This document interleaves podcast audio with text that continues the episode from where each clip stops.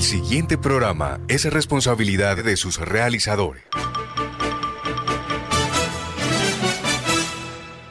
A las 5 de la tarde, las principales noticias del día alcanzaron su desarrollo. A las 5 de la tarde, el entretenimiento se hace más necesario. A las 5 de la tarde, podemos reunirnos todos y producir para ustedes. Cae la tarde. Cae la tarde. La manera diferente de hacer radio. Cae la tarde. Por Radio Ya. Lunes a viernes.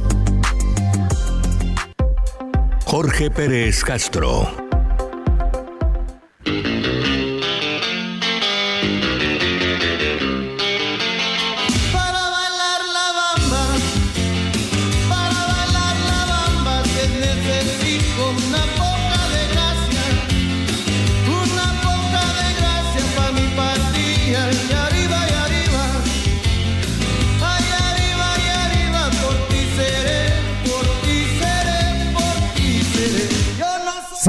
De la tarde, un minuto, 5 de la tarde, un minuto, amigos oyentes de Radio Ya 1430 AM, sean todos bienvenidos a este espacio.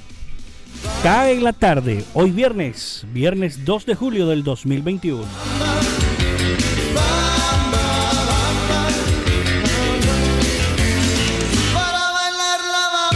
Recordando este buen clásico musical a esta hora de la tarde. Ya usted nos imaginamos, amable oyente, que tiene ya sentadito ahí en su mecedora, en su sofá, con su tacita de café, como dice don Jimmy Villarreal. Lastimosamente hoy no nos estará acompañando compromisos profesionales, le impiden estar al frente de los micrófonos de Cae la tarde, pero sabemos está de corazón conectado con nosotros a través de www.radioya.co, a través de www.laconsentidaestereo.com y todas las plataformas digitales. Además, recuerde que usted puede descargar nuestra app desde su tienda de aplicaciones y llevarnos en su teléfono celular, portátil, smartphone, tablet, donde usted quiera. Lleve la señal de radio ya.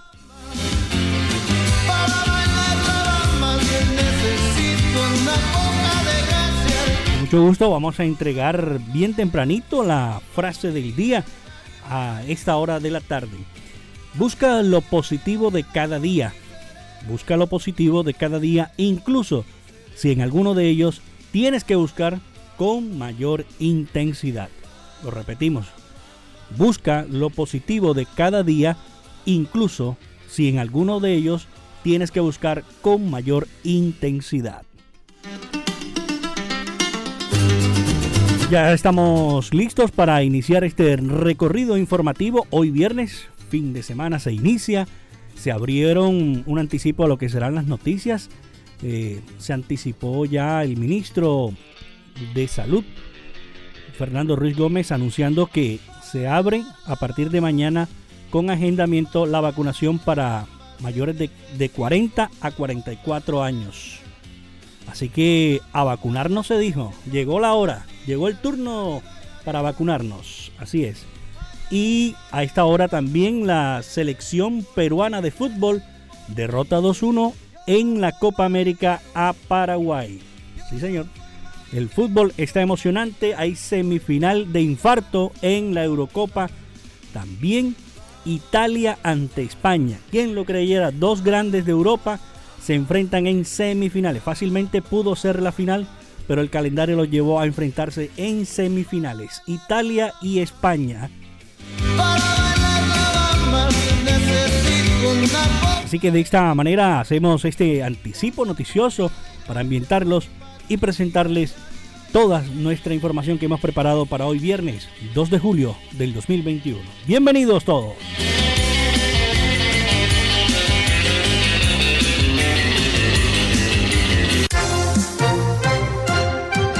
Elvis Payares Matute.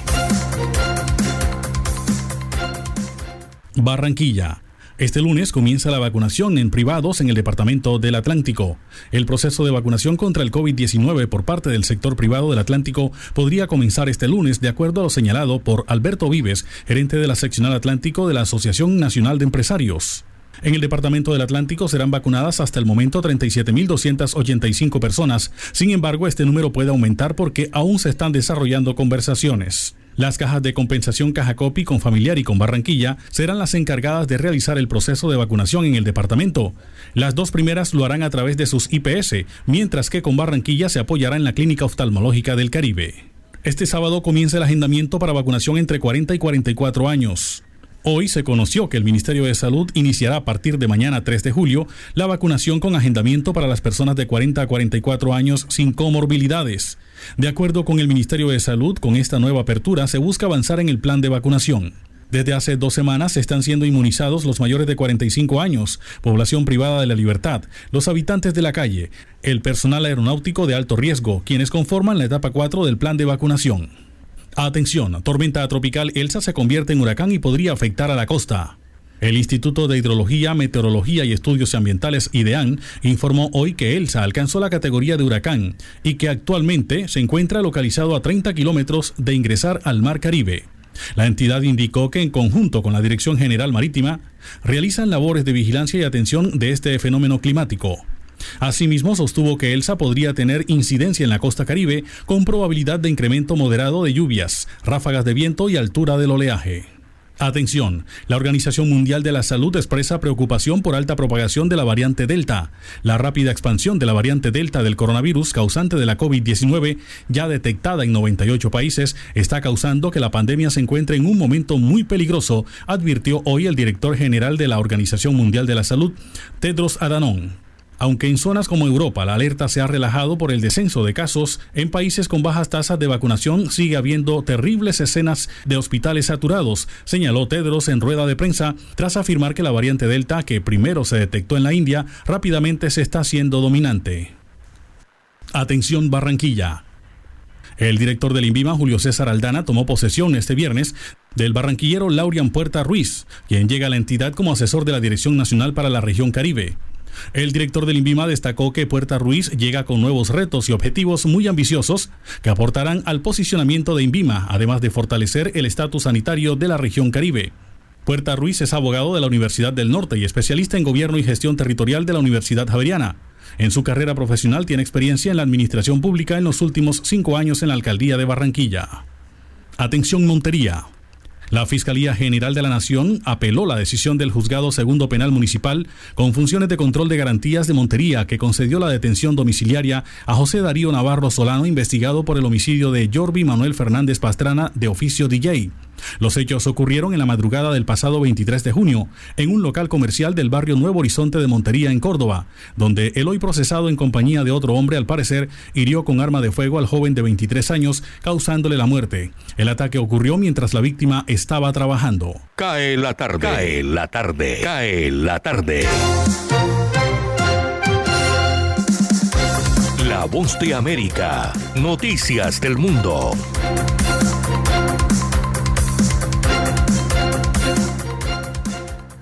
Las labores de rescate en el edificio Champlain Sur en Surfside se reanudaron luego de más de 12 horas de quedar paralizadas por razones de seguridad. Aunque existe la amenaza de que la mitad del edificio que quedó en pie se desplome. Por ello las autoridades evalúan las opciones, entre esas estaría derribarlo. Mientras, la cifra de fallecidos se mantiene en 18 y continúan más de 140 personas desaparecidas. En otras noticias, el Congreso de Estados Unidos emitió el jueves la lista Engel, que incluye a 14 salvadoreños, 20 guatemaltecos y 20 hondureños, todos funcionarios de gobiernos activos o ex servidores públicos a los que Estados Unidos señala de estar involucrados en actos de corrupción o de también socavar de forma deliberada la democracia en esos países. El comunicado detalló que Estados Unidos continuará utilizando una variedad de herramientas diplomáticas y económicas, incluidas acciones como estas, para arrojar luz sobre la corrupción y fomentar el fortalecimiento de las instituciones democráticas, para que, según dijeron textualmente, los vecinos de Centroamérica puedan construir un futuro más brillante para sus comunidades. Y por último, el conglomerado empresarial de Donald Trump, el expresidente, y su antiguo jefe de finanzas fueron acusados el jueves de que los fiscales llamaron un esquema de fraude fiscal arrollador y audaz, que supuestamente hizo que el ejecutivo de Trump recibiera más de 1.7 millones de dólares en compensaciones extraoficiales, incluido el alquiler de apartamentos, automóviles y pagos de matrículas escolares. El propio Trump no fue acusado directamente, pero los fiscales señalaron que firmó algunos de los cheques de compensación en el centro del supuesto plan. Desde Surfside, Florida, Sofía Pisani, Voz de América. Cae la tarde. Radio Tranquila.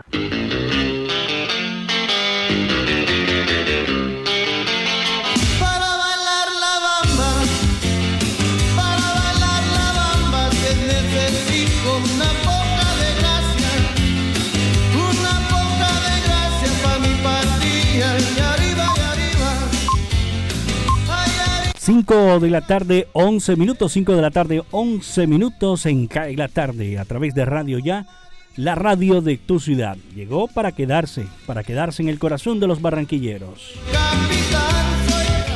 El viernes cultural, ¿ah? sabroso a esta hora de la tarde cuando son las 5, 11 minutos.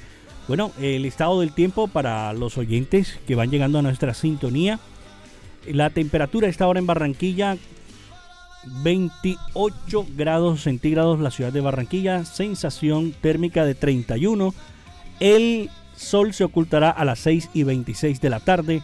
La visibilidad en el Ernesto Cortizos es de 8,9 kilómetros. La humedad del 86%. Bastante calor, bastante calor en la ciudad de Barranquilla. El viento 8 kilómetros por hora a esta hora en Barranquilla la fase lunar para las damas que siempre están pendientes y algunos caballeros también. Seguimos en cuarto menguante. Tendremos en la noche una temperatura mínima de 25 grados, probabilidad de lluvia después de las 6 de la tarde de un 20%. Así que si usted le toca salir en la noche, no está de más, lleve su sombrilla, su paraguas a la diligencia que vaya a realizar. O mejor, quédese en casita. Recuerde que el virus no se ha ido, el virus sigue entre nosotros. Bueno, enseguida aperturamos la pregunta del día. Como estamos metidos en todo este fin de semana futbolero, hoy Eurocopa, hoy Copa América, ya se están jugando a esta hora entre Perú y, Paraguay, a la noche Brasil-Chile. ¿Cuál? Atención a la pregunta del día, para que nos envíen sus respuestas al WhatsApp 304-461-0321. Lo repito, 304-461-0321. Nos escribe, nos dice, soy fulano de tal, desde el barrio tal, mi final sería, por ejemplo, Colombia-Brasil, si usted lo piensa así, o puede decir Uruguay-Perú, ¿cierto? Cualquier final la que usted cree conveniente, de pronto la fortaleza de los equipos usted le dirá, no, para mí es Brasil-Argentina pues aquí escríbanos. Queremos escuchar su opinión acerca de cuál es su pálpito. ¿Cuál cree usted que será la gran final de la Copa América 2021 en Brasil? Seguimos en Cae la Tarde.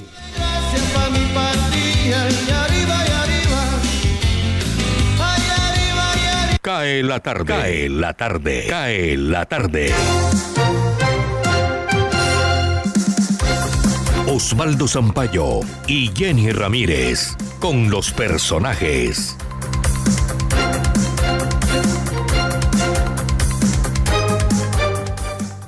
Cae la tarde y aquí están las noticias de hoy. En Barranquilla, vacunatón en este fin de semana con atención a mayores de 45 años sin agendamiento y entre los 16 a 44 con comorbilidades. El secretario de Salud de Barranquilla, Humberto Mendoza, explica cómo puede acceder a la vacunación si no aparece priorizado y tiene comorbilidades que es lo importante a los oyentes. Quien tenga comorbilidades, enfermedades y no haya sido priorizado por su EPS, puede ir al Romelio Martínez, al Edgar Rentería y a Elías Chewin a la mesa de atención que se ha habilitado. Esa mesa de atención, ahí está un miembro de la personería, de la alcaldía y un delegado de la EPS y ahí hay que llevar la historia clínica para validar la condición que el paciente considera que lo habilita. Siempre es recomendable para 16 a 44 años con comorbilidad, de todas maneras revisarse en la plataforma Mi Vacuna App, porque de todas maneras a veces genera inconformidad cuando llegan y se les informa que no aparecen en la plataforma. La información de la historia clínica o del documento que le valida la comorbilidad es lo que a esa mesa técnica o de atención inmediata le sirve. Muchas gracias al secretario de Salud de Barranquilla, Humberto Mendoza, en CAE la tarde. Pero se cuestiona en el Consejo de Barranquilla y Asamblea del Atlántico la onerosa, deficiente y paquidérmica remodelación del aeropuerto Ernesto Cortizos. Concejal Richard Fernández, buenas tardes. ¿Cómo se desarrolló el debate sobre el Cortizos de Soledad? El día de ayer en sesión en plenaria eh, estuvimos con el gran debate del, aeropuerto Ernesto Cortizo, con toda su directiva, con la doctora María Vergara Vergara, que es la gerente, y con todo su equipo de los, constructores, el jurídico y la Contraloría General de la Nación que nos acompañó y la personería. Quiero darles o decirles a la comunidad que, que fue un debate esperado por todos los ciudadanos barranquilleros donde querían donde lo que querían era que se conocieran todos los avances esta remodelación y ampliación del aeropuerto por parte de, las directivas. Pero lamentablemente para la mayoría de los colegas concejales y en, mi nombre también el resultado no fue satisfactorio. Y, es, y en mi caso personal quiero decirte que no fue la mejor respuesta, teniendo en cuenta que ya hoy estos informes o estos trabajos, esta remodelación ya lleva un 73% en adelanto. Y esto a mí me indica que las obras ya hechas no tendrán un plan de mejoramiento, que fue el reclamo que yo le hice en su momento a la gente. Y por eso hoy estaremos enviando una carta al ANI, donde queremos eh, reforzar el seguimiento y hacerle ver que esto visualmente, que ya con todos los informes financieros, a veces es tan bonito todo lo que presentan, pero todo lo que uno ve es diferente es decirle que, por favor, tenemos que tener un poquito más de sentido de pertenencia con la ciudad y con el Atlántico, porque queremos un, aeropuerto competitivo, un aeropuerto internacional. Una banda dedicada a la adulteración de medidores de energía en Barranquilla fue desmantelada en un operativo de la Fiscalía General de la Nación y el Ejército. Ramiro Castilla, gerente de aire en el Atlántico. En el día de ayer, en un trabajo liderado por la Fiscalía General de la Nación, a través del Cuerpo Técnico de Investigaciones, que contó con la, el acompañamiento y el apoyo del Ejército Nacional y la asesoría de nosotros eh, se pudieron desarrollar cinco allanamientos en diferentes sectores de Barranquilla y Soledad. Se logró la captura de cuatro personas de esta banda.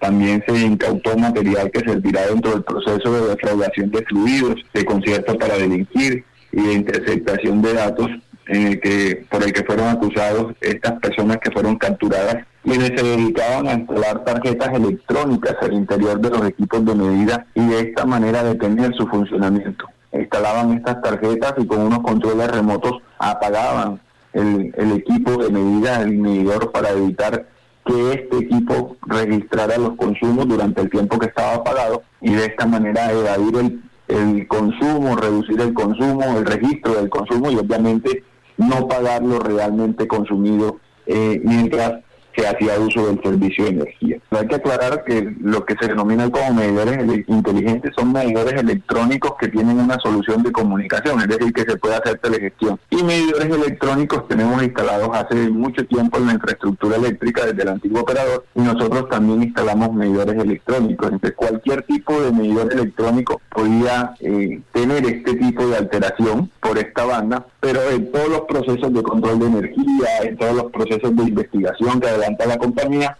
se pueden detectar situaciones como esta en todos los análisis de energéticos que se realizan y también con el acompañamiento de la Fiscalía en un proceso de investigación que demoró más de ocho meses, se pudo detectar a esta banda y hacer el seguimiento de toda esta organización que se dedicaba a este tipo de actos. Muchas gracias a Ramiro Castilla, gerente de aire en el Departamento del Atlántico. Cambiando de tema, ¿cómo identificar a un abusador o violador? Esto a raíz del repudio por el abuso de 6.657 menores este año en el país entre 0 y 17 años y de 14 niños abusados en su jardín infantil en Medellín. La consulta se la formulamos a la psicóloga Katia Jiménez que labora en prevención en la Fundación Hasmiser. Eh, bueno, es importante que todos eh, tengamos presente que los niños eh, tienen diferentes modalidades, diferentes formas de manifestar y están pasando por un momento difícil, están siendo víctimas de una violencia, un maltrato, de un abuso sexual y algunos de ellos eh,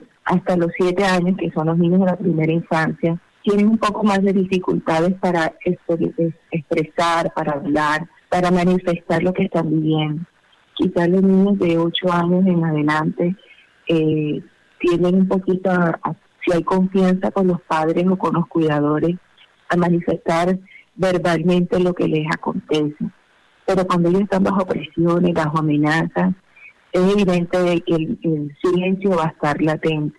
Eh, cuando nosotros hablamos de, niños que primera infancia o niños antes de los siete años, estamos identificando a estos niños que cuando están siendo abusados Desafortunadamente, sus cambios eh, son notorios, eh, como por ejemplo muchos de ellos ante la presencia del agresor eh, comienzan a llorar, otras comienzan a tener episodios de enoresis o copresis, o es decir, que se orinan o se hacen popó delante del agresor, o algunos niños aún en ausencia del agresor también lo hacen. Eh, es el, el pánico permanente estar solo, no querer que sus padres se vayan, pesadillas permanentes, el terror nocturno es latente, al igual que el llanto frecuente, aún sin motivos, este, todo este tipo de cosas dan manifestaciones de que el niño le está ocurriendo algo.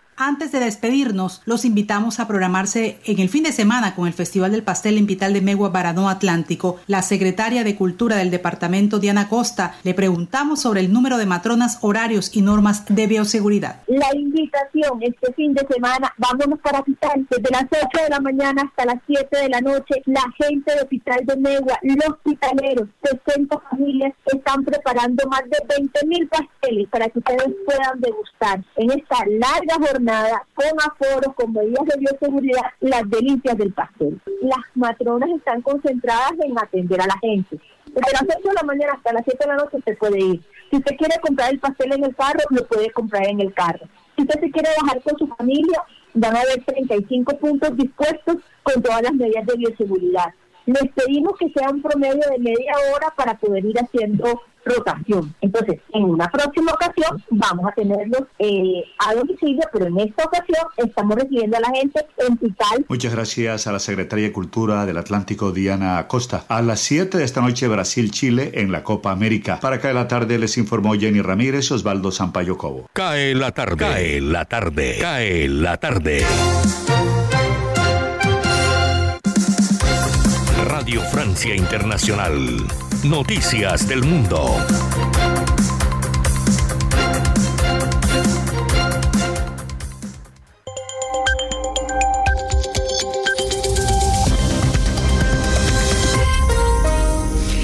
Hola a todos, Radio Francia Internacional les acompaña. Vamos con un resumen rápido de la información internacional de este viernes 2 de julio con Pilar Pérez en la realización técnica.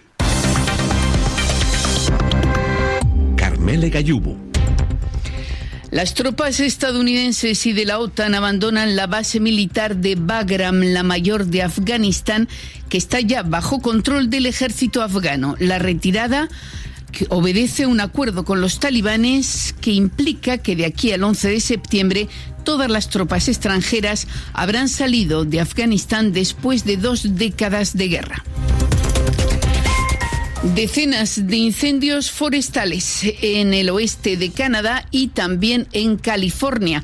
Y la situación no parece que vaya a mejorar en las próximas horas a causa de la ola de calor que ha dejado ya centenares de muertos en la región. Un pueblo canadiense, Lytton, que el martes registró récord de temperaturas, ha sido literalmente pulverizado por las llamas.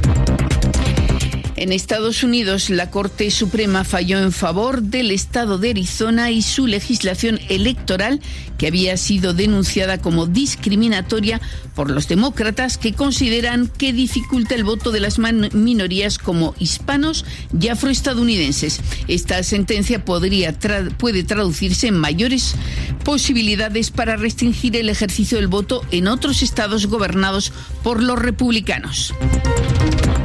La variante Delta del coronavirus más contagiosa ya representa un tercio de las contaminaciones aquí en Francia, lo afirma el ministro de Salud, Olivier Véran, quien advierte además que una nueva ola epidémica podría darse en los dos próximos meses. Delta es ya una preocupación en toda Europa en momentos en que los países intentan relanzar el turismo. Según la Organización Mundial de la Salud, los contagios aumentaron un 10% la última semana semana en el continente europeo. Y las autoridades rusas dan cuenta de 679 muertos por COVID-19 en las últimas 24 horas, un nuevo récord por cuarto día consecutivo en Rusia, un país muy afectado precisamente por la variante Delta.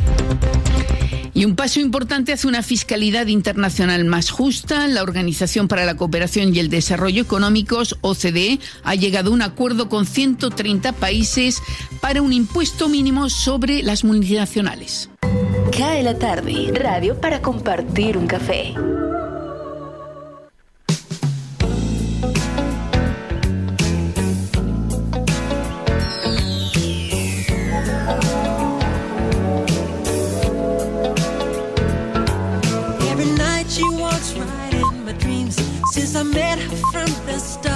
5 de la tarde, 26 minutos, 5, 26 minutos en CAE la tarde. Y nuestro espacio acostumbrado de lunes a viernes a las 5 de la tarde a través de los 1430 de Radio Ya, la radio de tu ciudad. Llegó para quedarse, para quedarse en el corazón de los barranquilleros y todos los atlanticenses.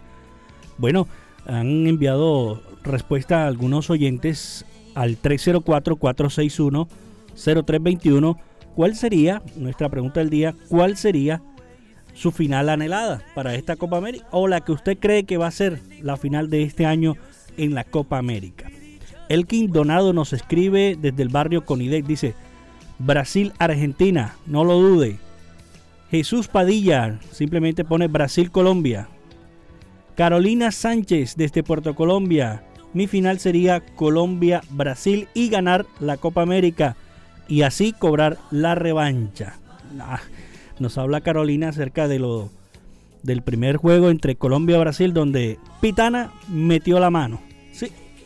Bueno, Carolina, ojalá se nos dé eso, eh, derrotar a Brasil en la final y traernos la, la, Copa América para Colombia. Ojalá, ojalá se den las cosas. Primero hay que ganarle a Uruguay mañana. Miguel Miranda acá viendo en el WhatsApp nos dice Miguel Miranda, saludos a la mesa. Mi final, Argentina-Brasil. Campeón Brasil. Miguel Miranda North escribe, usted también puede hacerlo. La final que usted cree o la que usted dice, esta va a ser la final.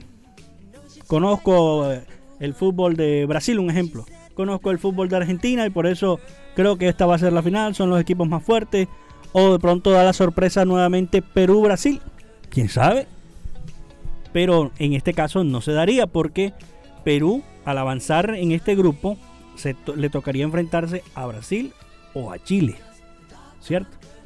De momento el compromiso por Copa América 2 por 2 empató Paraguay 2 por 2 entre paraguayos y peruanos. Seguimos en Cae la tarde, hacemos una pausa y ya regresamos con más información.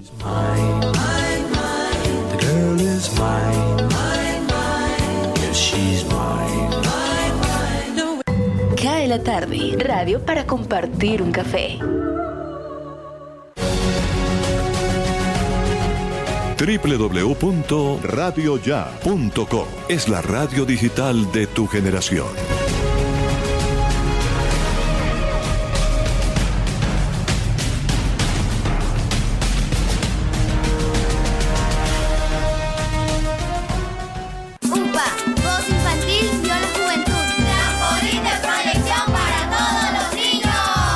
La Unidad Porteña de Aprendizaje UPA, formalización del proceso Voz Infantil o la Juventud en Puerto Colombia, es una institución educativa con énfasis en comunicación y orientada por una filosofía mariana carmelita. Contamos con capilla, emisora virtual y el único observatorio astronómico de la región Caribe. Para mayores informes, comuníquese al teléfono 309-9312 o al 318-3037 246. La Unidad Porteña de Aprendizaje UPA está ubicada en la calle 4A, número 1328, en Puerto Colombia. Unidad Porteña de Aprendizaje UPA, un proyecto de amor.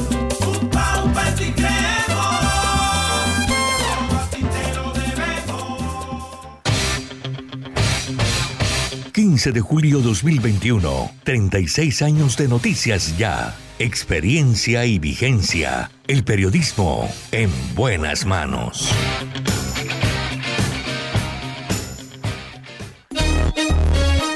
Llegó la tienda express, el más espectacular programa de fidelidad para tenderos y consumidor final. La tienda express, módulo de mercadeo y radio promocional multimarcas que se comunica con los tenderos a través de la radio y visita las tiendas sembrando su producto. La tienda Express, 20 años diseñando estrategias exitosas con las mejores marcas del país. La tienda Express, mayores informes al 315-545-3545. Ahora, Radio Ya, en la era del podcast. Busque lo mejor de nuestra programación en podcast y escuche Radio Ya en diferido. Nos encuentra en todas las plataformas de podcast totalmente gratis, como Radio Ya. Cae la tarde, Radio Blada, para regresar a casa. Cae la tarde, cae la tarde, cae la tarde. Gustavo Álvarez Gardiazabal, la crónica del día.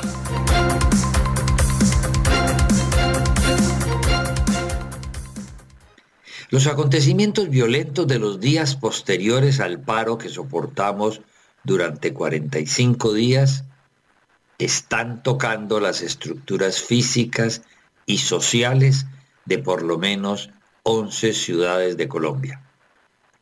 Los plutócratas que se adueñaron tanto del poder mediático, prensa, radio y televisión, como del poder político, han conseguido que la gravedad de esos hechos se minimice o se desconozca para que no se les llene de sombras el panorama suicida de la reactivación económica en plena cumbre de la pandemia del COVID. Pero por entre las endijas que los garajes contratados han dejado a las redes sociales que filtren, Colombia poco a poco se ha ido enterando que los violentos, llamados sofisticadamente vándalos, llegaron para quedarse. Según el precandidato presidencial Luis Pérez, estamos en presencia de la evolución apoyada desde las barricadas de la guerrilla campesina a volverse guerrilla urbana. De acuerdo al encuestador de consumos Camilo Herrera, estamos repitiendo la historia colombiana al generar de nuevo sobre la noción de repúblicas independientes rurales unas barriadas rebeldes en las ciudades a las que la ley y la policía no pueden entrar. Es hacer en las comunas de los grandes conglomerados urbanos algo igual a lo que hizo en los campos una y otra vez el liberalismo al quedar derrotado en tantas contiendas civiles de la historia. Así montaron las guerrillas en la depresión momposina en el siglo XIX o en Marquetalia a mediados del siglo XX. Las circunstancias están dadas para forjar la tormenta perfecta. Las empresas criminales, sostenidas por los combos o las pandillas, y a su vez aupadas por la extorsión, el dominio comercial y el microtráfico, construyen la nata perfecta para que las guerrillas urbanas se desarrollen. La falta de una autoridad central que imponga criterios y responsabilidades a alcaldes y gobernadores, la excesiva corrupción que galopa imperturbable desde los auxilios parlamentarios hasta las coimas a los togados, la infinita tolerancia al enriquecedor negocio de los contratistas del Estado que se adueñaron de todos los niveles del Ejecutivo y el legislativo. Todos a una nos llevan a que las tesis del exgobernador antioqueño o del presidente de la encuestadora Radar se vayan volviendo válidas. Hasta ahora, las barricadas usan piedras, gasolina, garrote y candela. Tumban postes y rompen vitrinas. Apenas comiencen los putócratas o los disidentes de la paz, o los ambiciosos contratistas, o los empresarios del crimen, a cambiarles esas herramientas primitivas por armas, estarán conformadas las guerrillas urbanas. Hágame el favor lo que nos espera. Haremos lo posible por oírnos el Marte. Muchas gracias.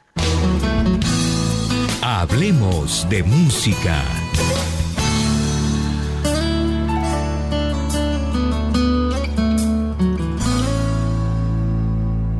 Le saluda Edgar Hoffman desde Londonderry en los Estados Unidos. Hoy una bella voz, la más importante de Italia, Mina Anamassini, sencillamente Mina. Llegó al mundo de la televisión en 1960 y en 1961 participó exitosamente en el Festival de San Remo. De ella dijo Louis Armstrong, es la mejor cantante blanca del planeta. Y Lisa Minelli, al referirse a Mina, Sencillamente la catalogó como la mejor cantante del mundo. Ciudad Solitaria, Mina.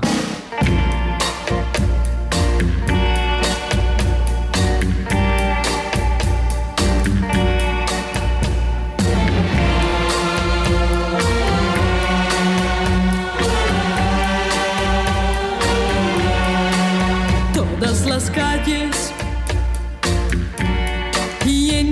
de gente están. Y por el aire suena una música. Chicos y chicas van cantando llenos de felicidad. A esta hora un buen café y en su radio cae la tarde.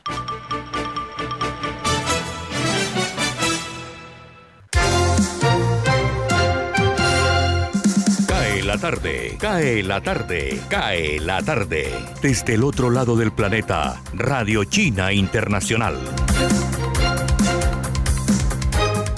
Esta es Radio Internacional de China. Un artículo importante del secretario general del Partido Comunista de China, Xi Jinping, sobre el aprendizaje de la historia del Partido Comunista de China fue publicado este jueves.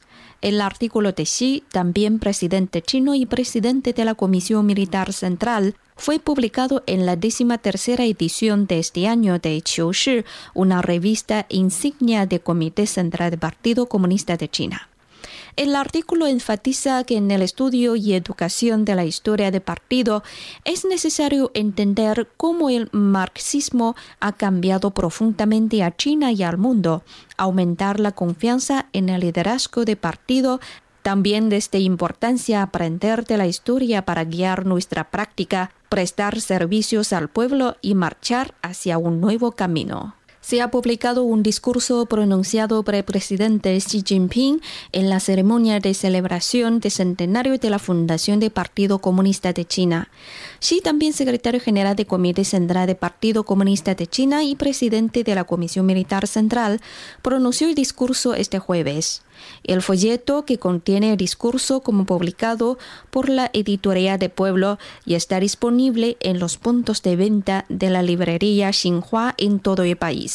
El consejero de Estado y ministro de Relaciones Exteriores de China, Wang Yi, asistirá el 3 de julio a la ceremonia de inauguración del noveno Foro de Paz Mundial y pronunciará un discurso de apertura.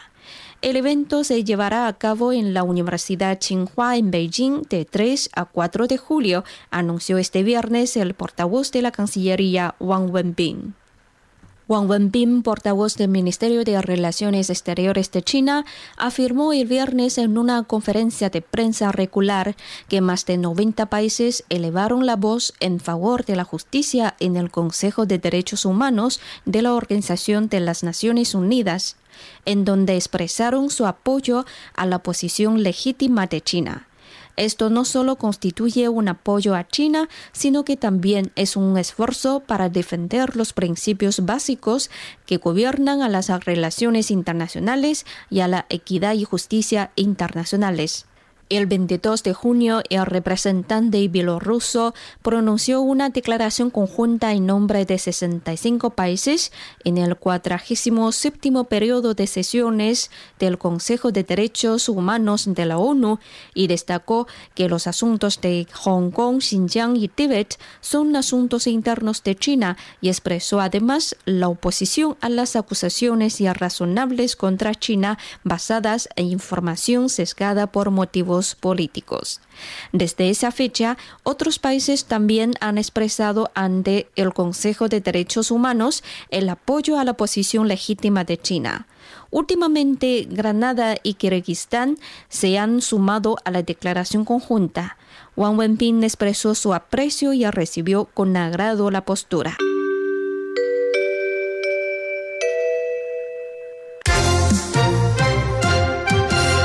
Jorge Medina Rendón y la gran noticia.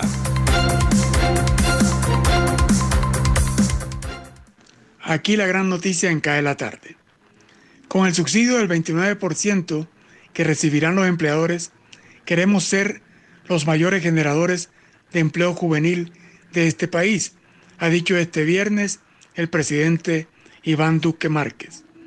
La meta es crear 600.000 empleos en el segundo semestre de 2021.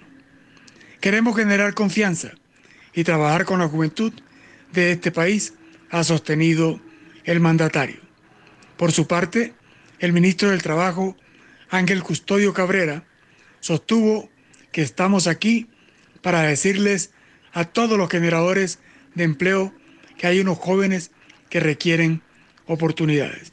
Lo cierto es que con la meta de crear 600 mil puestos de trabajo en el segundo semestre de 2021, el presidente Iván Duque lanzó este viernes el programa de generación de empleo para jóvenes Camellos y hay, un evento que se realizó en la sede de Compensar en Bogotá.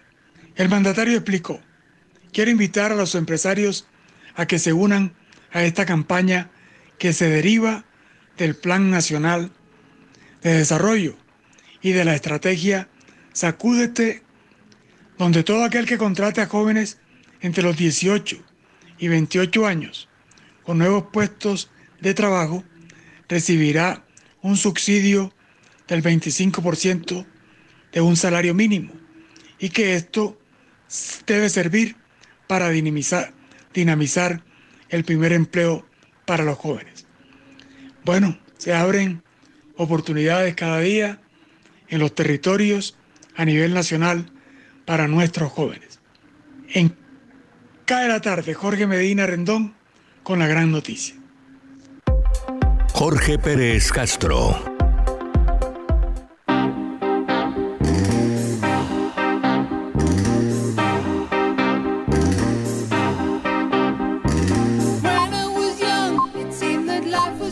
5 de la tarde, 43 minutos, 5.43 minutos, seguimos en CAE la tarde. A esta hora entregamos el resumen en los nuevos datos que entrega el Ministerio de Salud el reporte del COVID para hoy, 2 de julio.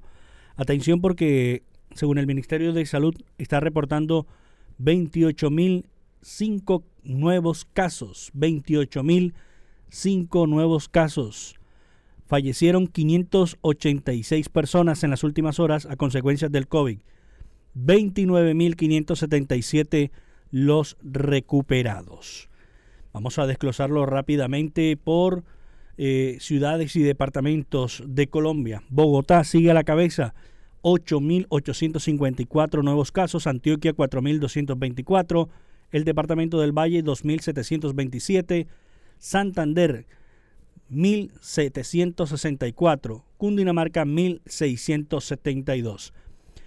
Departamentos y ciudades de la costa caribe, Cartagena, atención Jimmy, 686 nuevos casos en Cartagena, va subiendo la ciudad de Cartagena. Departamento de Sucre, 555 nuevos casos. El departamento de Córdoba, 521 nuevos casos.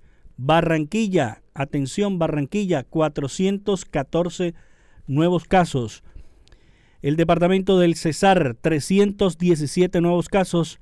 En el departamento del Atlántico, 275 casos. 275 nuevos casos en el Atlántico.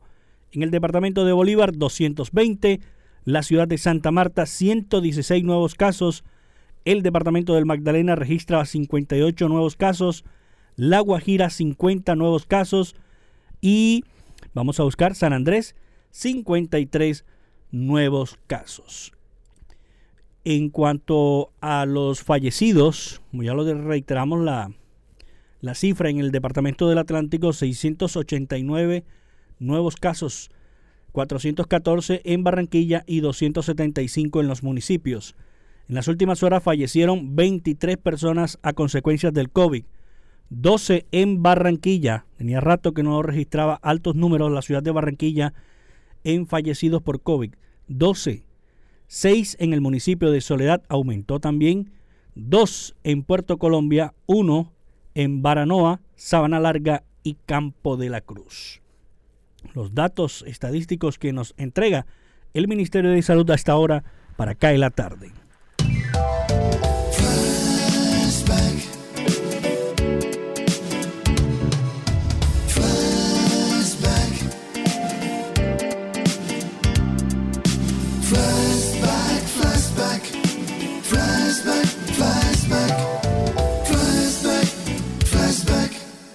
Un 2 de julio del año 2005, la agrupación Pink Floyd tocó junta por última vez. Fue en el famoso concierto de Live 8 en Londres, donde tocaron muchas de sus grandes canciones. Fue la última vez que Roger Waters, David Gilmour, Nick Mason y Rick Bright tocaran desde el año de 1981. Nunca habían estado juntos desde esa fecha y fue la última vez que la banda se reunió en un escenario. Richard Bright murió en el año 2008 y las posibles eh, reuniones del resto de la banda prácticamente hoy resultan imposibles. Cae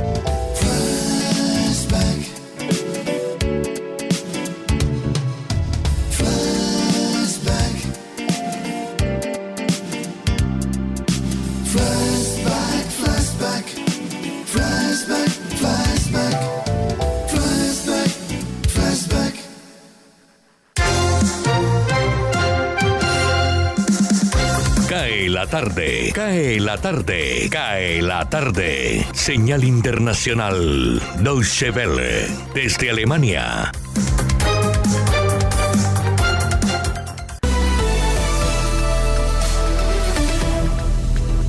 Los rescatistas que trabajan a contrarreloj en el edificio parcialmente desplomado en Surfside, Florida, hallaron los cuerpos sin vida de dos personas más, uno de ellos el de una niña de siete años, según informaron las autoridades este viernes.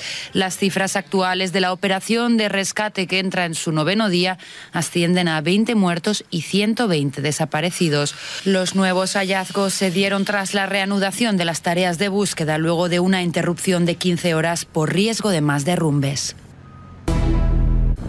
Las fuerzas de Afganistán tomaron el control de la base aérea de Bagram, que fue hasta ahora la principal instalación operacional de los estadounidenses tras la retirada este viernes de las tropas de la coalición internacional, según confirmó el gobierno afgano. El de Bagram fue el aeródromo más importante en la operación militar estadounidense en el país asiático contra los talibanes, que todavía siguen activos. Este es un nuevo paso hacia la retirada total de la presencia militar occidental del país tras tras casi dos décadas. El presidente de Estados Unidos, Joe Biden, fijó el próximo 11 de septiembre como día límite para la retirada completa.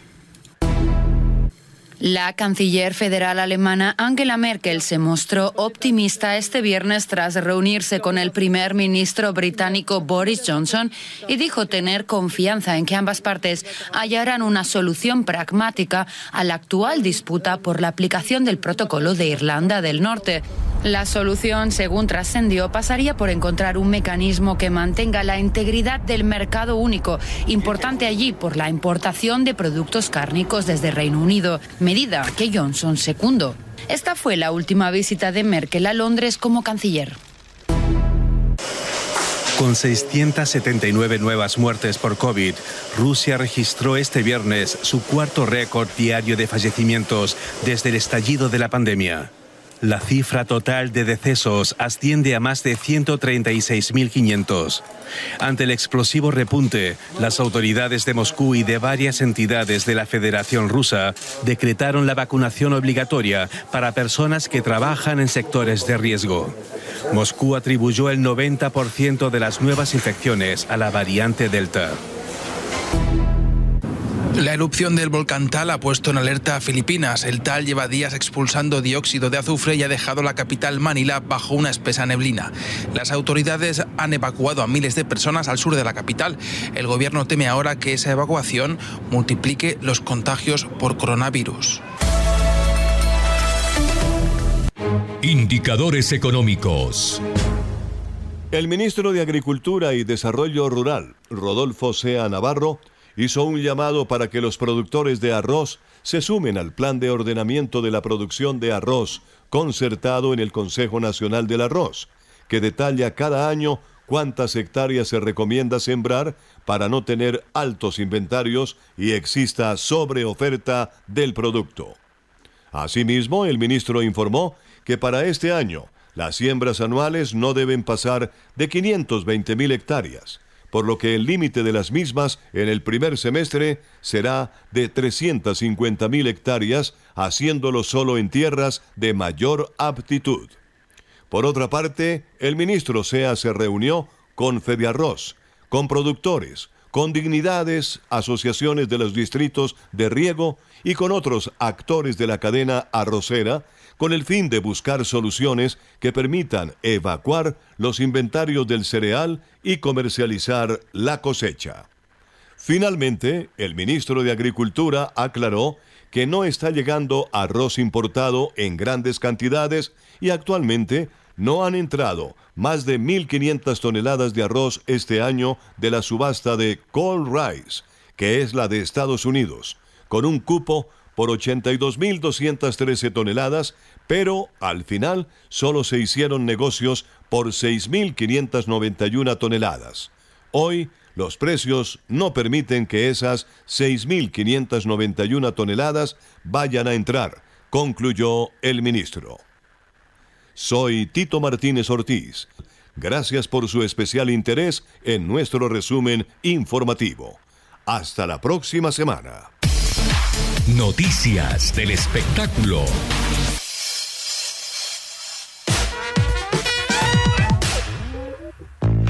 La actriz Jamie Lee Curtis recibirá el León de Oro a la trayectoria en la 78 edición del Festival Internacional de Cine de Venecia en septiembre, donde la más reciente entrega de Halloween, titulada Halloween Kills, se proyectará fuera de competencia. Curtis hizo su debut cinematográfico en la serie de John Carpenter en 1978, interpretando a la niñera Laurie Strode y ha vuelto a hacer el papel varias veces en la popular franquicia. Jamie Lee Curtis también es conocida por True Lies, Freaky Friday y Knives Out. Warner Brothers retrasó el estreno de Dune de Denis Villeneuve del 1 al 22 de octubre. Por ahora se desconoce si la película llegará exclusivamente a los cines o si será estrenada simultáneamente en HBO Max. La demora es parte de un cambio de fechas de estrenos por parte de Warner Brothers que incluye la próxima película de Clint Eastwood, Cry Macho, para septiembre 17. Dune será exhibida en septiembre en Venecia y en el TIFF, en el Festival Internacional de Cine de Toronto. Nos vamos a 1969. Neil Diamond estrena Sweet Caroline Good Times Never Seem So Good alcanzando el puesto número 4. La canción, como ahora sabemos, fue escrita para la hija del presidente John F. Kennedy. 1975, Barry Manilow debuta con Could It Be Magic, inspirado en preludio en C menor de Chopin, llegando al número 6. Al año siguiente, Donna Summer grabó una versión disco del tema para su álbum A Love Trilogy. 1984, The Jacksons con Mick Jagger estrenan State of Shock alcanzando el número 3. En 1976, los Jackson 5 dejaron Motown por el sello Epic, cambiaron su nombre por The Jacksons, ya que Motown era propietaria del nombre Los Jackson 5. 1987 los Lobos llegan a la cima de la Hot 100 con La Bamba. El sencillo pertenece a la película La Bamba, protagonizada por Lou Diamond Phillips. La cinta se basa en la vida del cantante y compositor Richie Valens, quien murió a los 17 años junto a Buddy Holly y The Big Bopper en una tragedia aérea el 3 de febrero de 1959, el día cuando la música murió, The Day That Music Died, como dice Don McLean en American Pie. La Bamba de Valens ocupa el puesto 354 en las 500 mejores canciones de todos los tiempos de la revista Rolling Stone. Es todo por el momento. Alejandro Escalona, Voz de América. Cae la tarde, Radio Blada, para regresar a casa.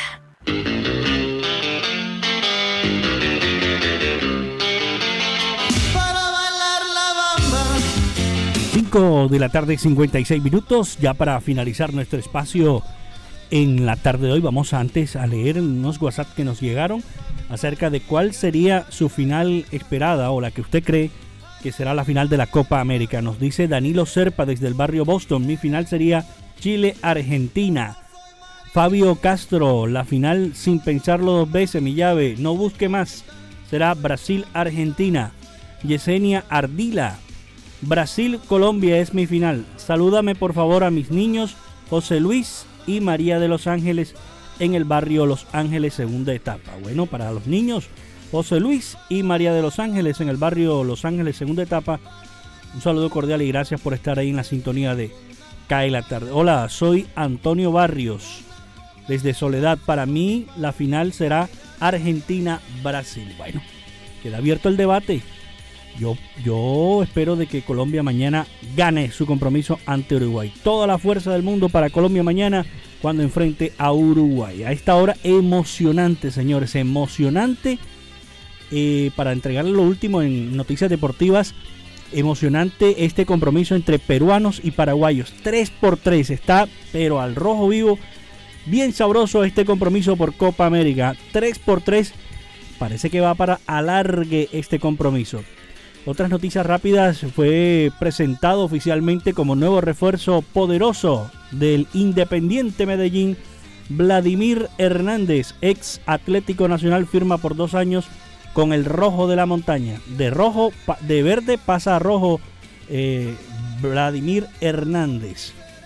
Así que está muy sabroso el compromiso entre Perú y Paraguay. 3 por 3, señores. Y esta noche, esta noche Brasil ante Chile. Seguramente también sacarán chispas estas dos selecciones suramericanas. Y nosotros mañana hacerle fuerza a nuestra selección colombiana ante Uruguay.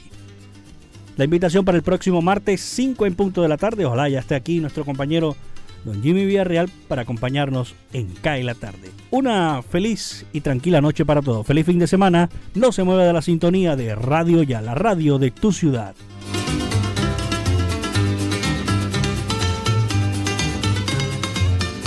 Cae la tarde, Radio Blada, para regresar a casa.